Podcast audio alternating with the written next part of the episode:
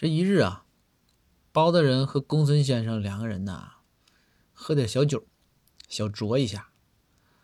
这酒过三巡，大伙儿都上听了。这两个人上听了，这包大人呐就拍着公孙肩膀就说：“说公孙，你看我现在啊，要地位有地位啊，这个要金钱我也不差，对吧？”尤其是啊，你就说咱这个要长相，咱还有长相，对吧？要身高有身高，要体重有体重。这包大人还想继续往下说，就见公孙先生啊，拿出那种古代的火镰，就是打火的，就是古代的打火机啊，打着火就把包大人身上的衣服给点着了。这一着起来啊，这包大人，哎，这公孙你要干啥呀？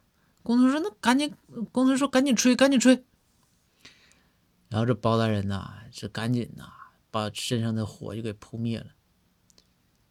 然后包大人就说：“公孙过分了啊！这个开玩笑还在扣眼珠子的，你往我身上点火啥意思？”公孙先生说：“说大人，我就想告诉你一个事儿。”包大人说：“啥事儿啊？”公孙说：“你不吹你会死啊！”